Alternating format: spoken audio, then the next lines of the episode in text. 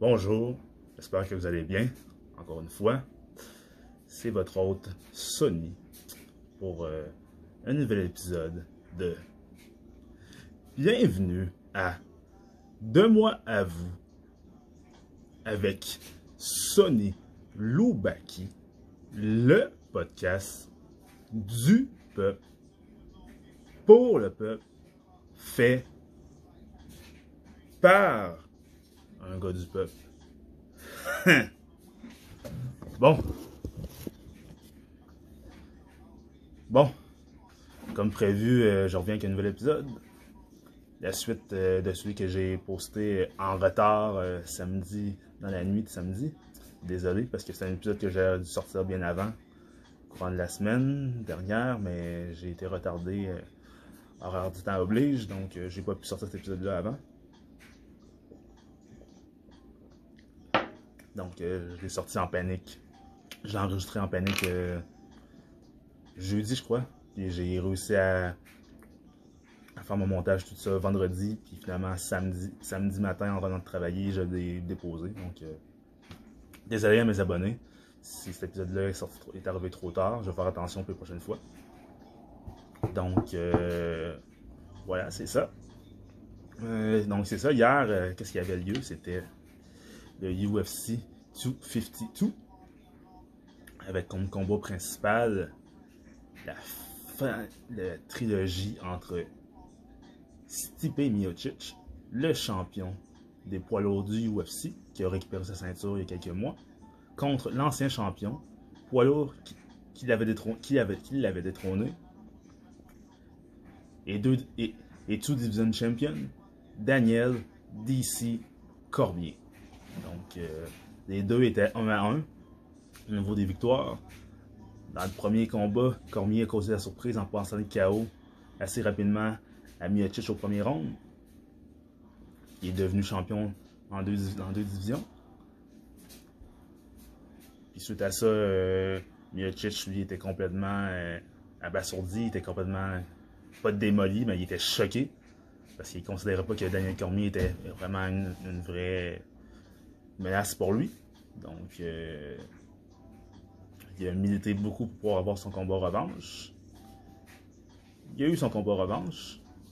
On sait que il a manqué de se faire, euh, il a manqué se faire dépasser par Brock Lesnar.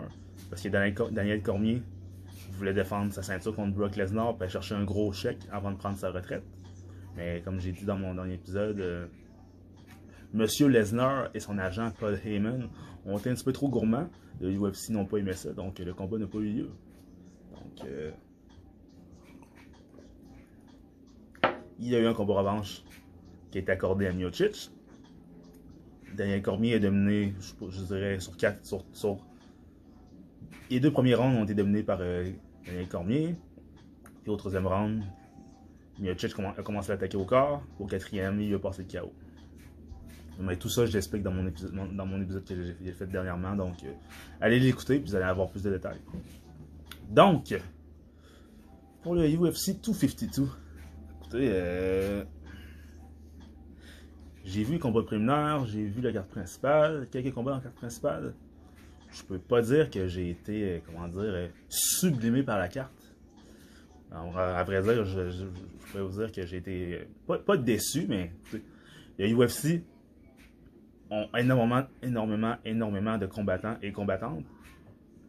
Ils ont un gros contrat de télévision avec ESPN qui appartient à Disney. Le conglomérat Disney. Donc, euh, ça, ça veut dire qu'ils doivent livrer beaucoup d'événements.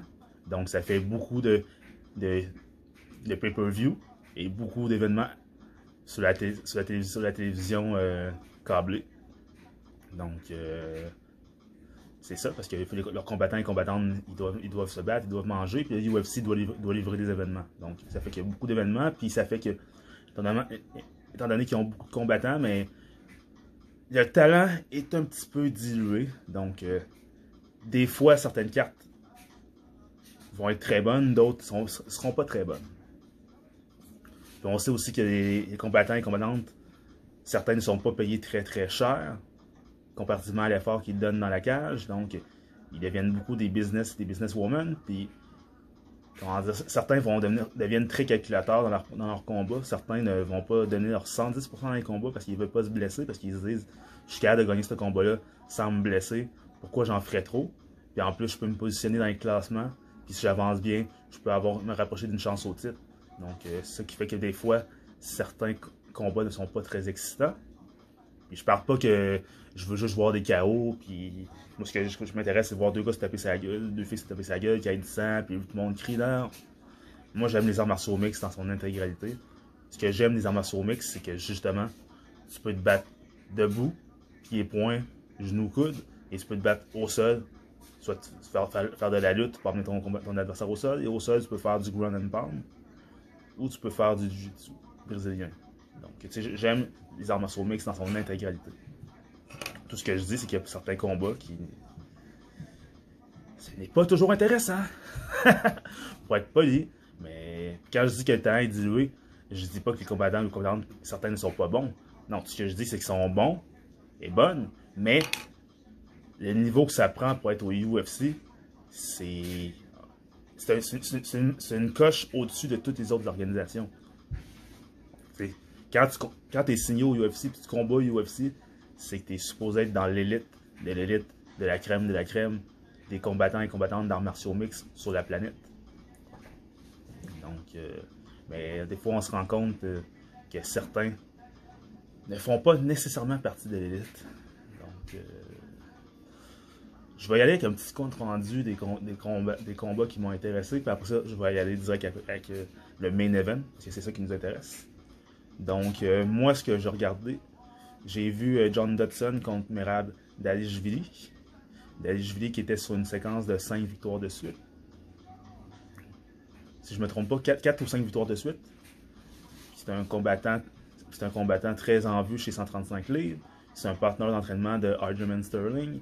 Il est entraîné par Matt Serra et Ray, Longo à New York. Donc, euh, si je me trompe pas, c'est un Georgien, il vient de la Georgie, et il est naturalisé américain. Donc, euh, c'est ça.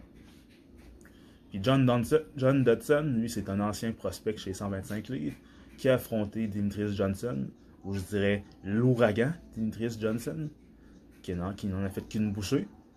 Et depuis que, depuis que Johnson est parti, la catégorie des 125 livres n'est pas le seul abandon, mais Dana White a souvent indiqué qu'il désirait euh, s'en départir, donc, euh, mais il n'a pas réussi parce que lui, son plan, c'était de faire affronter euh, TJ Dillashaw et Dominique, et Dominique Cruz. Pas Dominique Cruz, non. Henri Segudo, excusez-moi, je te parle. Le plan, le plan du UFC et de Dana White, c'était de faire affronter le champion des 135 livres de l'époque, TJ Dillashaw, et Henri Segudo, celui qui a battu Dimitris Johnson pour gagner la ceinture de 125 livres. Mais ça s'est pas passé comme, comme il voulait pour, pour Dana White. Henry Segudo a passé KO à TJ Dillashaw au premier round. Donc, euh, puis en plus,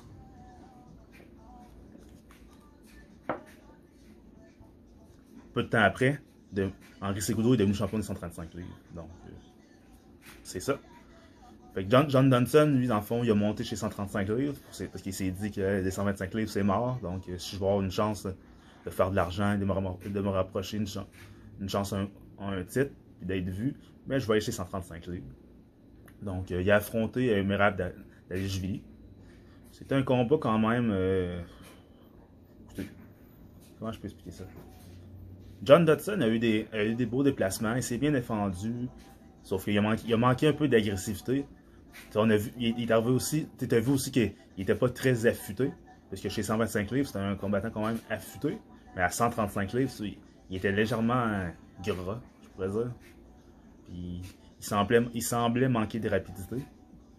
Euh, d'après moi, monter de catégorie, ça n'a pas été très bénéfique pour lui. Parce que il, était, il, a vraiment... On n'a pas vu le John Dodson qui était très, très, très, très, très rapide et très explosif chez 125 livres. On a vu un John Dodson qui manquait de rapidité, qui avait des bons réflexes, mais qui manquait de rapidité. Puis.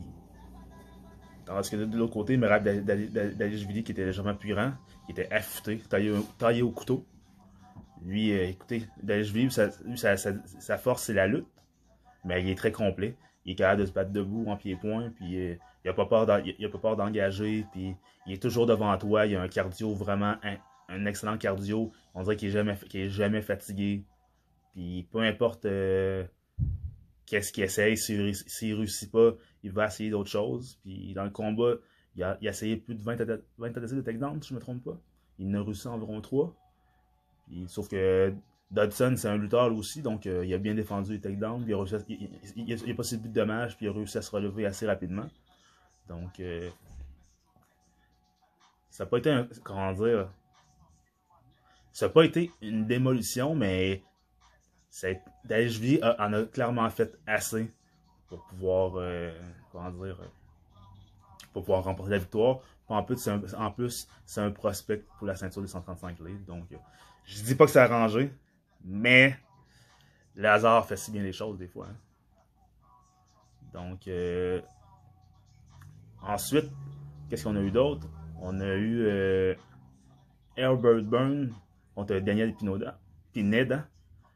Herbert Byrne, c'est le petit frère de Gilbert Byrne, un combattant qui se bat chez, chez, 170 livres, puis qui est aspirant à la ceinture euh, de Kamaru Usman. Donc, Herbert Byrne, c'est un, c'est un Brésilien, puis il s'entraîne dans la même team que son frère, évidemment. Il est dans, la même team que, que. Puis c'est une team. Cette équipe-là.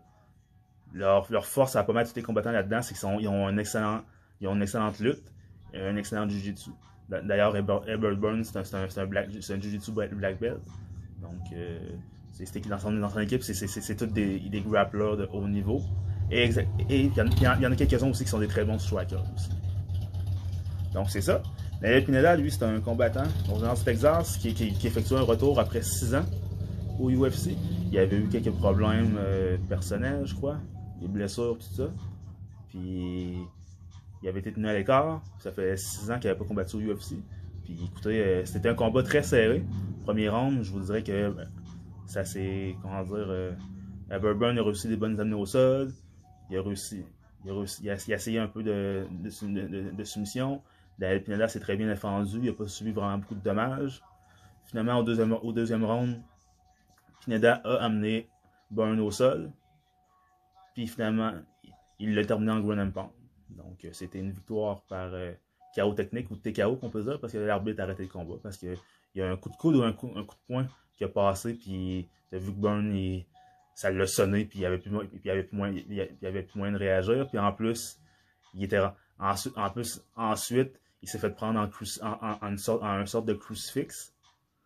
En fond, euh, Pineda était sur lui, une jambe sur un bras, puis le corps, le corps, puis le corps, puis les bras qui contrôlaient l'autre bras, puis il frappait, puis à Burburn, il n'y avait pas vraiment de, moyen de sortir de là, donc euh, l'arbitre, euh, il a tout simplement arrêté le combat parce que ça ne servait à rien de le laisser se faire, mal, parce que il n'y avait pas vraiment de moyen de sortir. De sortir, Quand tu es, pris dans un crucifix, là, sais que faut que tu sortes rapidement, sinon euh, c'est fini pour toi.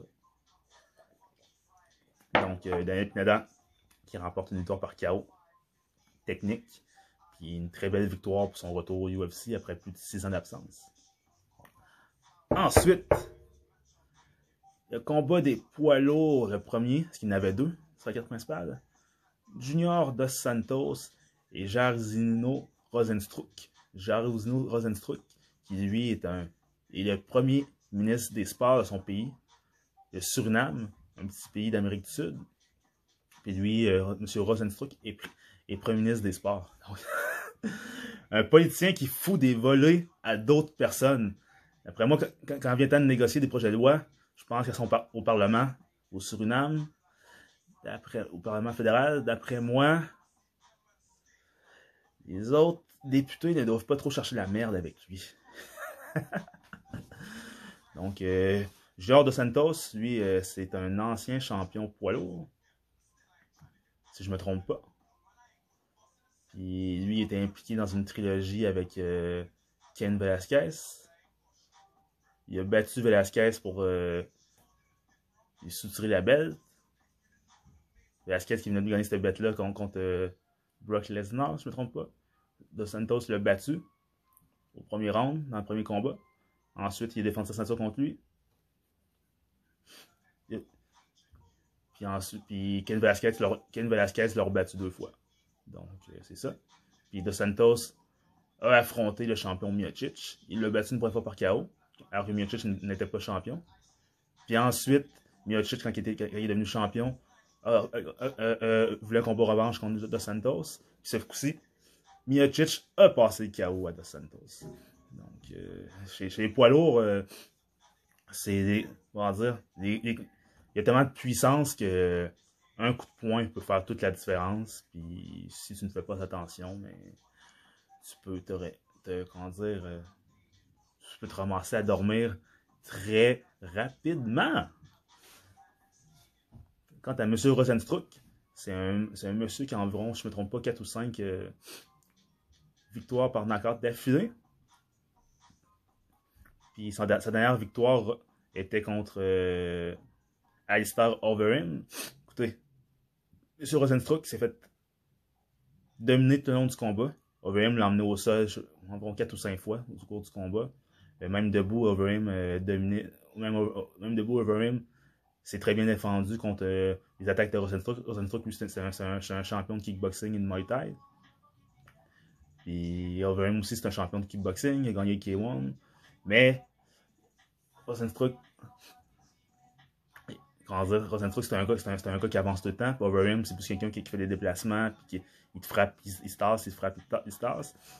Mais, mais, son menton est très affaibli par tous les knockouts qu'il a subi. Donc, euh, contre Rosenstruck, il a fait très, attention à pas rester devant lui. Donc, à chaque fois qu'il voyait que Rosenstruck était trop dangereux, il l'a emmené au sol. Mais, au troisième, au troisième round, alors qu'il restait même pas euh, à peine euh, 20, 20 de secondes, même pas, 15 secondes, je crois, Rosenstruck a lâché une droite ou une gauche à mâchoire d'Overham. Il a le coup de poing est tellement rentré que il y a une dent d'Overham qui a transpercé sa mâchoire. Donc, euh, puis l'arbitre c'était Dan Miragliotta. Puis il, restait vraiment. Quand Overham est tombé au sol, il devait rester même, il devait rester même pas, euh, même pas 5 secondes. Puis Rosenstruck, euh, Gwen Pound Overham. Puis Miragliotta a arrêté le combat. Ce qui est très dommage pour Overham parce que c'est arrivé à même pas 20 secondes de la fin du troisième round parce qu'il s'en allait vers une victoire majoritaire. Donc, euh, vous voyez à quel point que M. Rosenstruck est vraiment dangereux. Une autre de ses, victimes, ça a été euh, André Arlovski, l'ancien champion des poids lourds. Arlovski, euh, présentement, quasiment tous les poids lourds ils ont passé dessus. Donc, c'est comme rendu un peu un, guide, un pour savoir où tu es rendu quand tu es chez les poids lourds. Puis, Dos Santos, lui, sa force, c'est quoi? Dos Santos, c'est un, gars de Jiu-Jitsu, il, est black belt en Jiu-Jitsu. Mais sa force, c'est vraiment la boxe. C'est un, boxeur. C'est un excellent boxeur. C'est vraiment ça sa force. Les kicks, il n'en utilise pas, pas beaucoup. Il en utilise un peu, mais pas beaucoup. Mais sa force, c'est vraiment la boxe. Parce que Rosenstruck, lui, c'est un kickboxer, un, un artiste du Muay Thai. Les deux ont un point en commun. Lequel? Ils ont été victimes de l'ouragan Nganou. Euh, quand je dis victime, c'est victime. Le, combat de Santos contre Nganou, ça n'a même pas duré. Euh, ça a duré même pas deux, ça a duré deux minutes environ. C'était un coup de poing, euh, un petit coup de poing sur le menton. Un petit coup de poing. En vrai, c'est un coup de poing sec sur le menton que De Santos est tombé. Puis il a clairement montré qu'il n'en voulait plus, donc le combat a été arrêté. Pourtant, De Santos, c'est un, comment dire, c'est un combattant de puissance, c'est un gars très puissant, puis il n'a pas peur des guerres, tout ça, mais je pense. Nganou est réputé pour être un. Comment dire, moi, je pense que c'est lui qui cogne le plus fort chez, les poids lourds. Je pense pas qu'il y ait quelqu'un présentement qui, a déjà, qui frappe plus fort, qui a déjà frappé plus fort. Mais Nganou aussi frappe sec aussi. Il frappe très sec. Donc, euh, c'est ça. De Santos, euh, après sa, chute au sol, euh, n'a pas demandé de reste, donc le combat a été arrêté. Rosenstruck, lui, ça s'est passé encore plus rapidement. En plus, Rosenstruck avait callé out Nganou sur les réseaux sociaux. Il avait, avait callé out Nganou, puis il avait dit Nganou, euh, on, on s'y met dessus, toi puis moi, one on one. N'importe quand, vous attendez Nganou a, a répondu au message. Il a dit d'accord. Puis il a, il a dit en entrevue, Rosenstruck va regretter de m'avoir calé out. Il va le regretter. Mais moi, avant le combat, j'étais, comment dire, que Ngannou, c'est- un gars qui frappe très fort, mais c'est pas, exemple, il a fait un peu de kickboxing aussi chez, chez, en- chez les amateurs a- avant de commencer en MMA. Mais OVM, pas OVM, mais euh, se fait beaucoup trop sur sa puissance dans ses combats, alors qu'il y a d'autres armes à sa carte. Est, ca- il est capable d'a- d'a- d'aller au sol, il est capable de faire un peu de jiu-jitsu, il est capable de faire des kicks, il y a des kicks très puissants, mais il s'en sert, il sert pas de toutes ses armes. Tout ce qu'il fait, c'est il baigne, puis, il veut juste à, t'arracher la tête, si euh, vous pouvez me le permettre. Ça, m'inquiétait un peu dans le sens que s'il prenait Rosenstruck à la légère, ça pouvait être dangereux parce que Rosenstruck, c'était un combattant très puissant. Puis c'était un gars, c'est un gars, de Muay Thai puis de kickboxing. Donc je me suis dit que si Ngannou fait pas attention, il pourrait avoir une surprise. Mais écoutez. Non! Ça, j'en ai parlé, dans, ça, j'en dans, un autre, épisode. Ça ne s'est pas très bien passé pour Monsieur Rosenstruck. Ça n'a même pas duré 30 secondes. Donc, euh, puis je croyais que Rosenstruck était mort. Donc, euh, c'est ça. Rosenstruck et, et Dos Santos ont été deux victimes de M. Ngannou. Donc, euh, ils s'affrontaient pour avoir une chance au titre. Puis ça, ça, c'est une chose qui m'énerve un peu chez les poids lourds. La catégorie, il y a tellement de personnes, il y a, beaucoup de, combattants, mais elle est très faible, la catégorie. Dans le sens que, à part le top 5, il n'y a, pas grand monde qui, se- démarque. Puis dès que tu alignes deux ou trois victoires, tu peux avoir une chance au titre. Ce que je trouve un peu ridicule. Je trouve que c'est la compé- je- trouve ça vraiment, vraiment ridicule. Comme euh, vous voyez, là, Rosenstruck a remporté son combat, il va peut-être avoir une chance au titre. Si Dos Santos a, a remporté le combat, il aurait peut-être une chance au titre. C'est comme, Derek Lewis qui a, remporté son combat la semaine passée. Il va peut-être avoir une chance au titre. Donc, euh, ça a comme pas de sens. Puis un autre combattant dont j'ai oublié le nom, qui s'est fait passer KO deux fois par Ngannou. Puis suite, puis suite à sa dernière, dernière victoire, il a, il a demandé à avoir une chance au titre. Donc, ça a comme aucun sens. Ça a comme aucun, aucun sens. Sais, Francis Ngannou a complètement nettoyé la catégorie, à part les numéros, les numéros 1 et 2. Puis tous ceux qui sont derrière lui, mais la plupart, ils, ils- la plupart, ils, ils- tous battus pour la plupart. Donc, euh, je, trouve, je trouve que ça n'a pas vraiment de sens, mais bon. Écoutez, on va voir la suite des choses. Puis en plus, Rosenstruck a eu le culot de recaler out une deuxième fois Ngannou. Donc, euh, écoutez, il y en a qui, il y en- a qui comprennent pas puis apprennent pas de leurs erreurs. là. Puis Rosenstruck, il a dit, j'espère que je vais avoir une chance au titre. Puis si, puis si jamais je l'ai avant Ngannou, mais je vais donner, je vais donner, la ceinture, je vais donner une chance à Ngannou. Ou si Ngannou a le combat avant moi, puis, euh, puis il remporte le combat, j'espère qu'il va me donner un combat revanche. Donc, euh, ça n'a aucun sens, mais écoutez, il n'y a comme pas le choix. Parce que catégorie est tellement faible que mal tous ceux qui sont dans le top 5 ou qui s'approchent du top 5 avec une, avec une victoire peuvent s'approcher peuvent, avoir une, chance au titre. Donc, euh, c'est ça. Le co-main c'était Sean O'Malley contre Marlon Vera. Sean O'Malley, qui est, comment dire, euh, très populaire sur les réseaux sociaux, très flamboyant. Il est revenu, il revenu, il- revenu y a quelques mois d'une suspension d'un an pour euh, consommation de marijuana. Ouais, parce que tu n'as pas, le droit- de consommer de la marijuana quand tu t'approches d'un combat. Parce que les tests perm- permettent de déceler des traces euh, quand même très longtemps pour en avoir consommé. Donc, quand, donc, euh, quand tu approches un combat, tu n'as pas le droit de, pas droit de consommer de stéroïdes, tu n'as pas le droit de consommer de, drogue. Donc, euh, Sean O'Malley lui avait été testé positif à marijuana. Donc, il a été suspendu un an. Puis, il est revenu il quelques mois. Il y a deux mois environ. Il y a un ou deux mois, il est revenu à compétition. Il a remporté son combat par KO. Puis, c'est quelqu'un qui s'enlignait pour euh, être un prospect pour euh, le titre des 135 livres.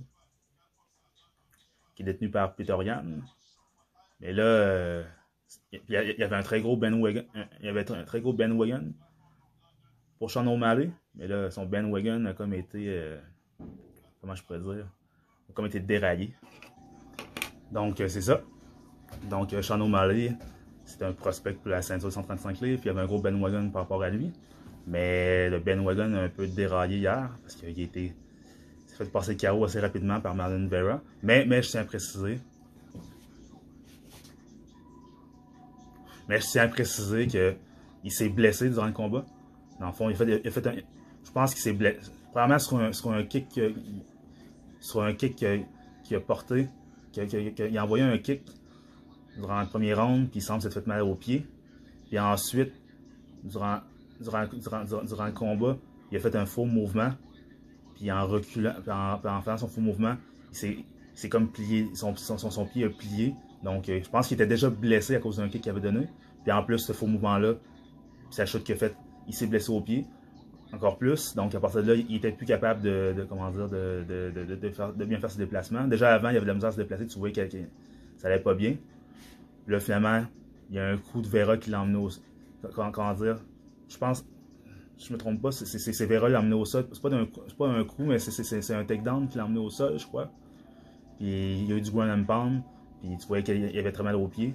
Donc, il était pas, il était pas de, se défendre intelligemment. Donc, l'arbitre a arrêté le combat. Shannon Molley subit sa première défaite au UFC, par KO en plus, alors que lui-même est un artiste du KO.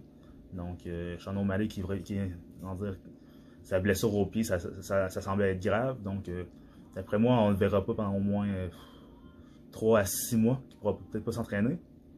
Donc, euh, écoute, ça, ça, vient de, comment dire, ça vient de beaucoup faire dérailler son Ben Wagon. Puis c'est sûr que Dana White et le UFC ne doivent pas être très contents donc, euh, mais écoutez, O'Malley était très vocable sur, les réseaux sociaux. il se, voyait, il se voyait quasiment déjà affronter Peter Yan. Il, a même il était même entré dans une guerre de, trash talk avec euh, Cody No Love Garbrandt. Donc, euh, donc ça va, ça va peut-être ça, peut-être lui remettre les idées en place. Puis peut-être qu'il va revenir, il va revenir peut-être un peu plus humble parce que en sport de combat, il y a beaucoup de combattants qui sont très arrogants, qui sont pas très humbles, sont persuadés qu'ils peuvent battre n'importe qui. C'est ça, je comprends quand, combattant, quand, tu combats en arts martiaux mix ou en sport de combat, peu importe, si tu crois pas que tu peux battre n'importe qui, mais t'as rien à faire là, c'est ça. Mais n'importe qui peut te battre aussi. quand tu peu importe, peu importe ton talent, peu importe ta, ta rapidité, ta puissance, ta technique, quand, quand, tu rentres sur le ring, dans la cage, tout peut arriver. un coup peut passer dans ta garde, ou tu peux ne pas avoir ta garde, manger un coup de pied, un coup de poing, un coup de genou, un coup de coude, ou tu peux te faire ramener au sol, peu importe, il peut arriver quelque chose, puis tu te fais passer chaos, tu te fais passer une soumission, ou, euh, l'arbitre arrête le combat parce que tu ne défends pas intelligemment, donc euh, il faut jamais croire que, oui, il faut croire en, ton talent, oui, il faut croire euh, à tes forces, mais il faut pas se croire, comment dire, invincible, parce que tu peux avoir des surprises, puis quand tu as des surprises, ça peut te faire très mal parle pas nécessairement physiquement, je parle mentalement. Donc, euh, je pense qu'O'Malley, euh, son ego en a pris un coup.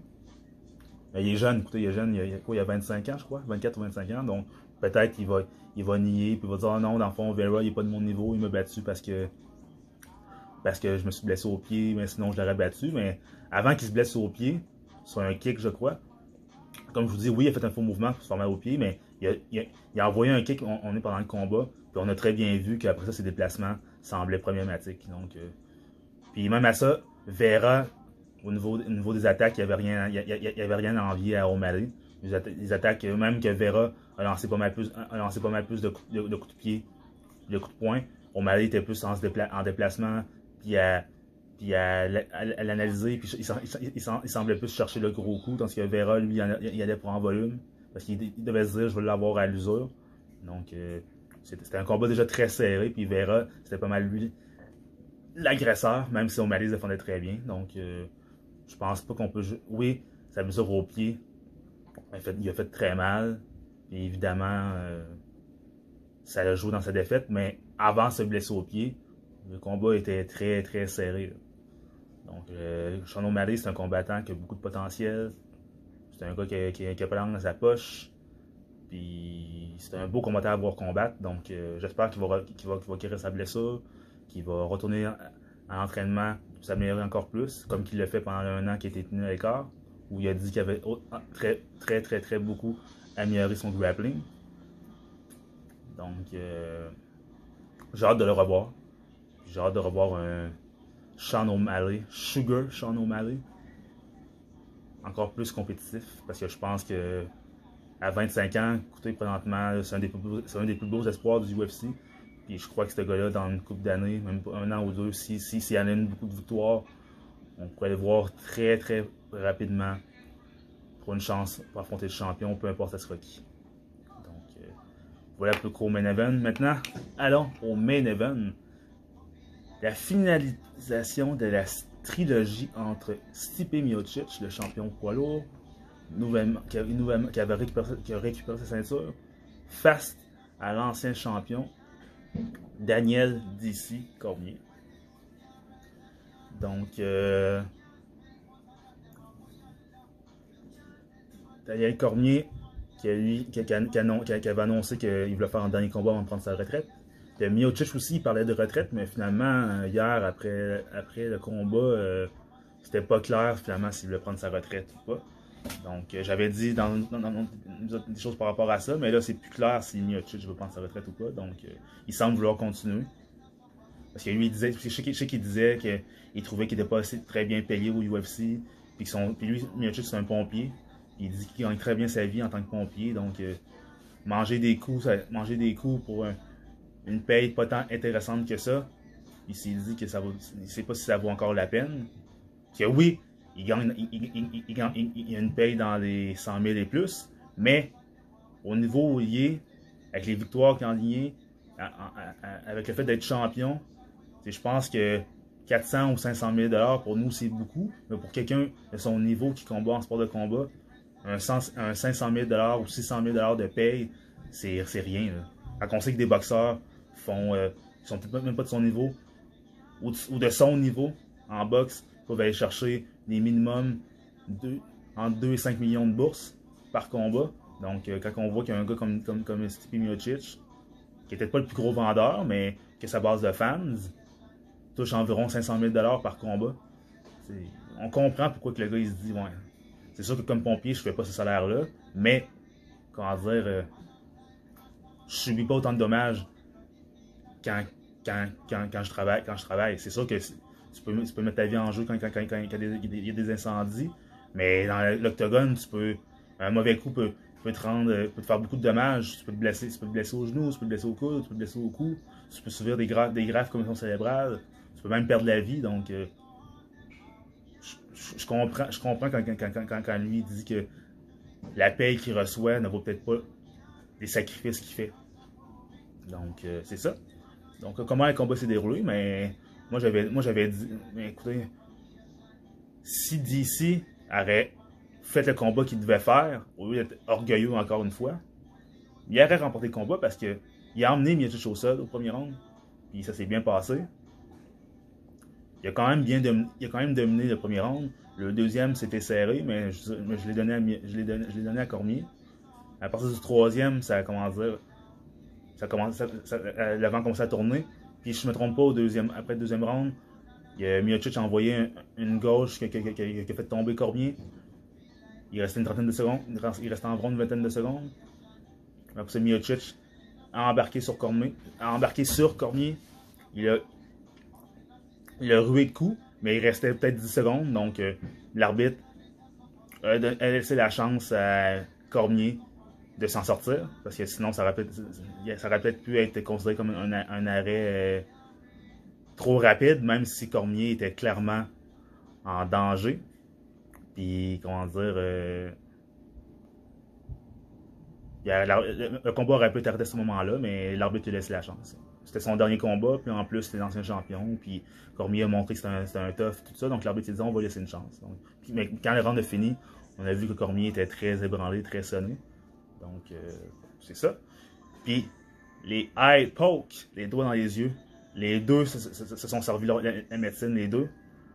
Au premier round, euh, DC, euh, a envoyé un doigt dans les yeux de, Miocic. On a très bien vu que le doigt est très bien rentré. Au troisième round, c'est Miocic qui, en, blanc, en, empêchant Cormier d'avancer, il y a un de ses doigts qui est rentré dans les yeux de Cormier. Puis ça l'a vraiment, vraiment, vraiment, comment dire, ça a vraiment euh, affecté Cormier. C'était vers la fin du troisième round. L'arbitre ne l'a pas vu, mais au premier round, l'arbitre a vu quand Cormier a envoyé un doigt dans les yeux de Miocic. Fait qu'il a laissé du temps à Miocic de, de, pouvoir euh, récupérer. Tandis que Cormier, lui, l'arbitre l'a pas vu. Fait qu'il lui a pas laissé le temps de récupérer.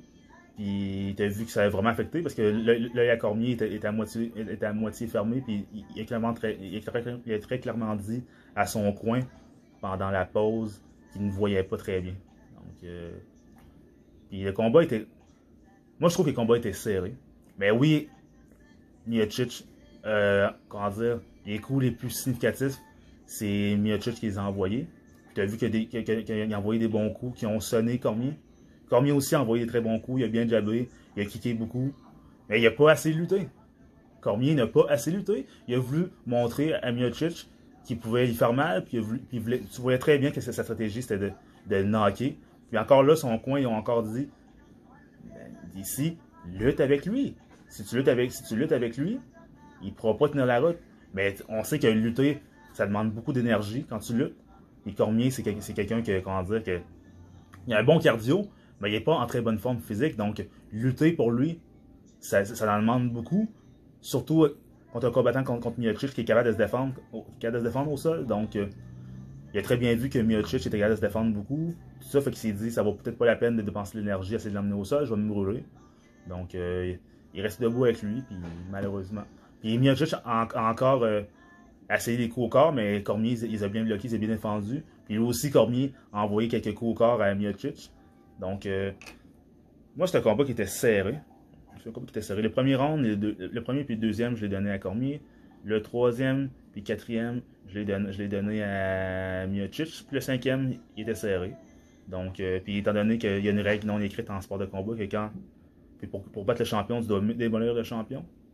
Puis si le combat est serré, puis le champion a réussi à donner, à, comment dire, euh, a réussi à envoyer les meilleurs coups, ben, tu donnes une victoire, tu donnes, une victoire euh, au champion.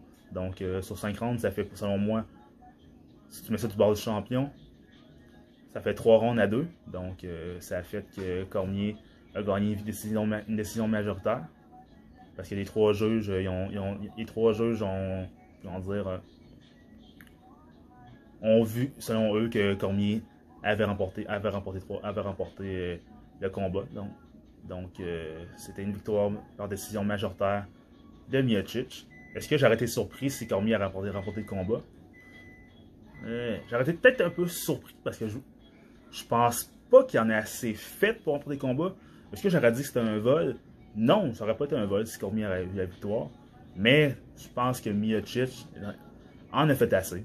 Puis c'est le champion. Donc, euh, si tu veux battre le champion, mais tu dois, tu battre hors de tout doute. Puis, Cormier, malheureusement, ne, l'a pas fait. Donc, euh, Cormier, qui était, il était très fâché après le combat. Il n'est même pas resté pour, euh, pour la remise du titre. Puis pour une, entrevue, il est parti, il a quitté. Donc, il était, pas content. Mais Cormier, de mars, il, il, est commentateur. Puis c'était son dernier combat en carrière. Puis il va, il va rester commentateur pour l'UFC.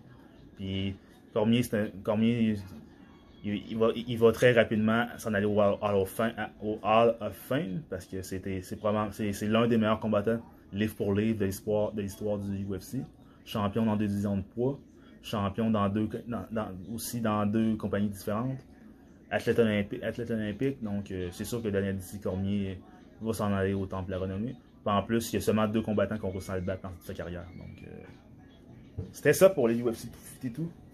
Donc, euh, vous pouvez me laisser vos commentaires si vous me regardez, si, vous écoutez mon épisode de manière visuelle sur YouTube. Vous pouvez liker la vidéo, vous pouvez poser un commentaire, vous pouvez partager sur vos réseaux sociaux. Ensuite, si vous m'écoutez sur PodCloud, sur euh, Spotify, sur Apple euh, Podcast, sur Google Podcast, sur Google Balado, sur euh, Balado Québec et sur, tout autre bon podcast, podcasteur ou podcatcher, excusez-moi. Vous pouvez me suivre, vous cliquez suivre quand, quand, vous voyez mon podcast, puis mettez-moi une note s'il vous plaît. Ça va aider le podcast à monter et à devenir plus visible. Puis euh, c'est ça, puis c'est une communauté qu'on est, en train de créer. C'est un podcast du peuple pour le peuple, donc euh, je le fais pour moi et pour vous.